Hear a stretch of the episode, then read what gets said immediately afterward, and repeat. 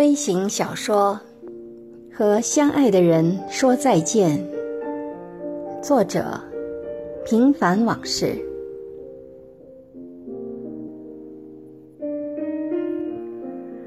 许多原本相爱的人，分手后竟反目成仇，势不两立。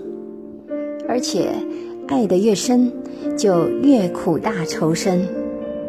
相反，原来感情不是很好的，分手后倒成了朋友，关系也相对融洽起来。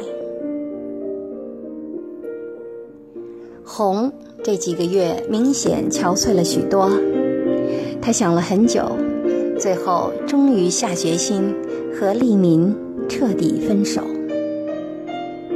他不想解释，否则又会像以往那样。重蹈覆辙，与利民和好如初。其原因很简单，他现在依然深爱着利民。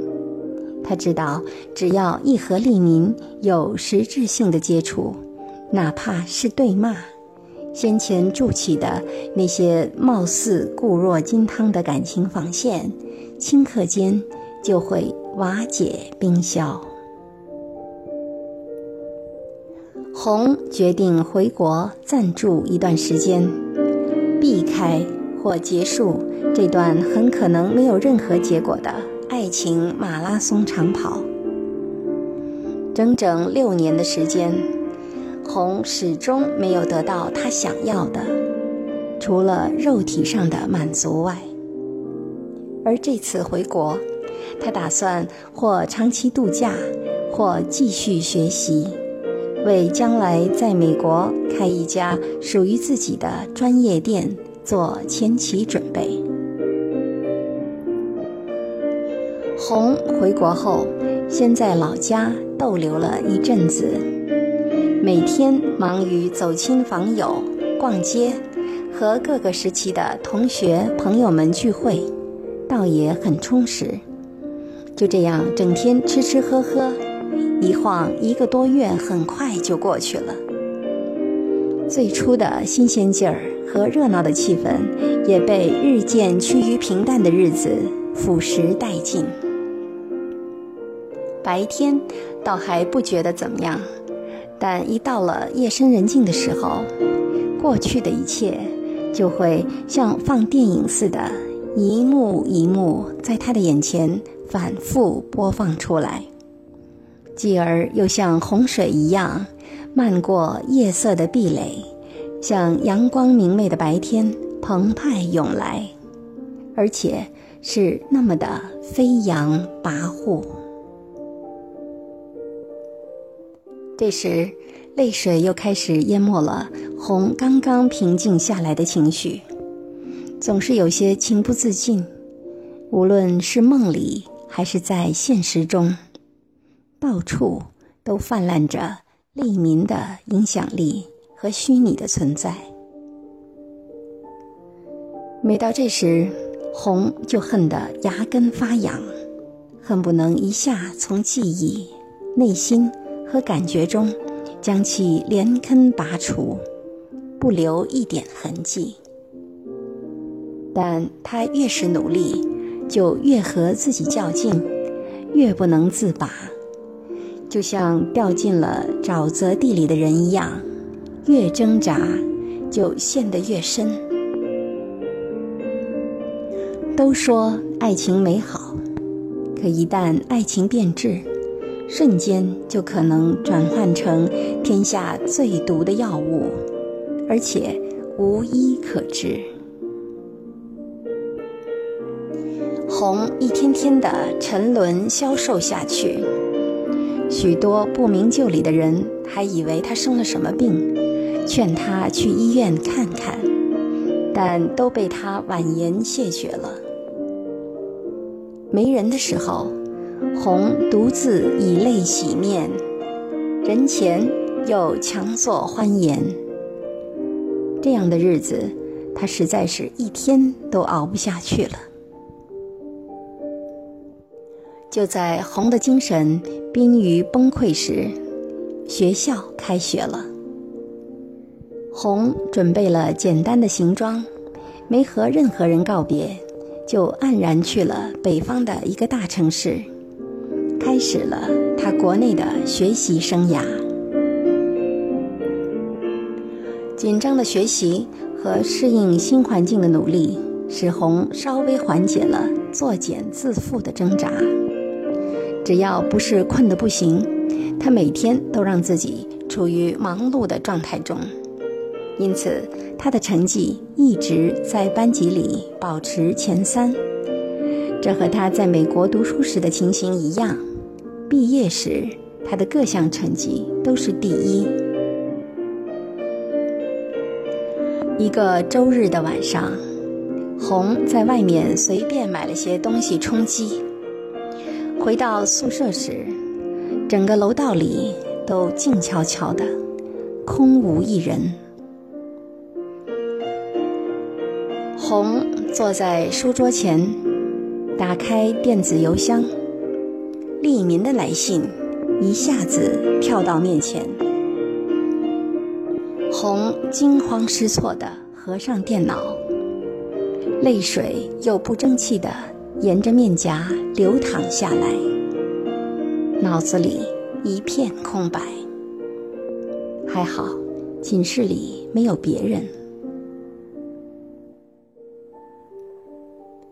窗外的街灯一闪一闪的，仿佛在诉说着什么。校园里死一样的沉寂，红像雕塑一样端坐在那里，脸色惨白，虚汗一点一点的浸透了衣衫。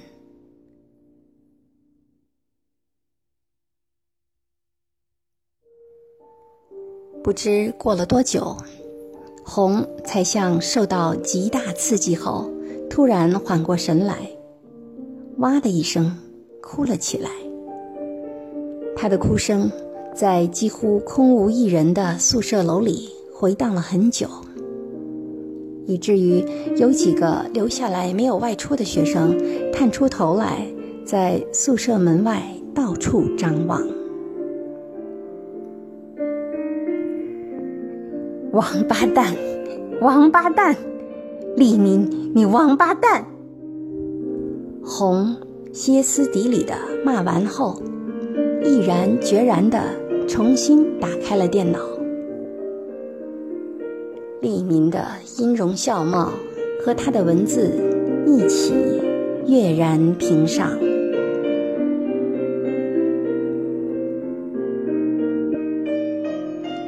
兔子。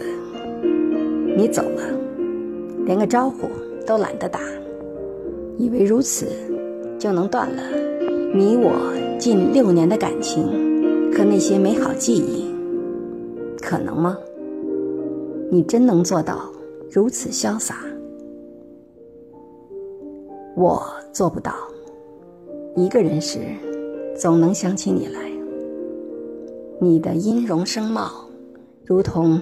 我生活了十多年，却一成不变的城市一样，总在我的眼前晃动。办公室里到处是你的影子，你的痕迹，我真不知道如何忘掉你。羡慕是想你时写的一首小诗。情多，愿渐生；梦短，恨夜长。檐下欢声过，无人共橘黄。你是个善良的女人，却让多疑把自己折磨到无以复加的地步。我真的很冤枉，努力了，但还是。不想看到什么，却偏偏发生什么。你还是怀疑我的忠诚。也许真的是我做的不够好，但我始终不明白错在哪里。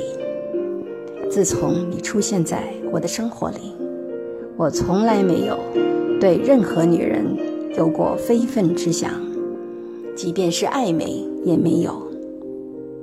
但我的忠诚换来的却是你的决绝。既然你决定了，我尊重你的选择。希望这次中国之行，你能如愿以偿。我衷心祝福你。还是想你，他妈的，就是情不自禁。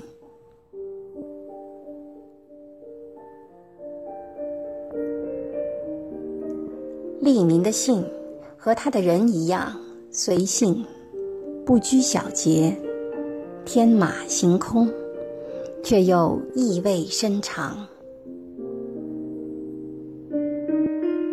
红的泪水重新涌了出来，把桌上的书本弄得泪渍斑驳。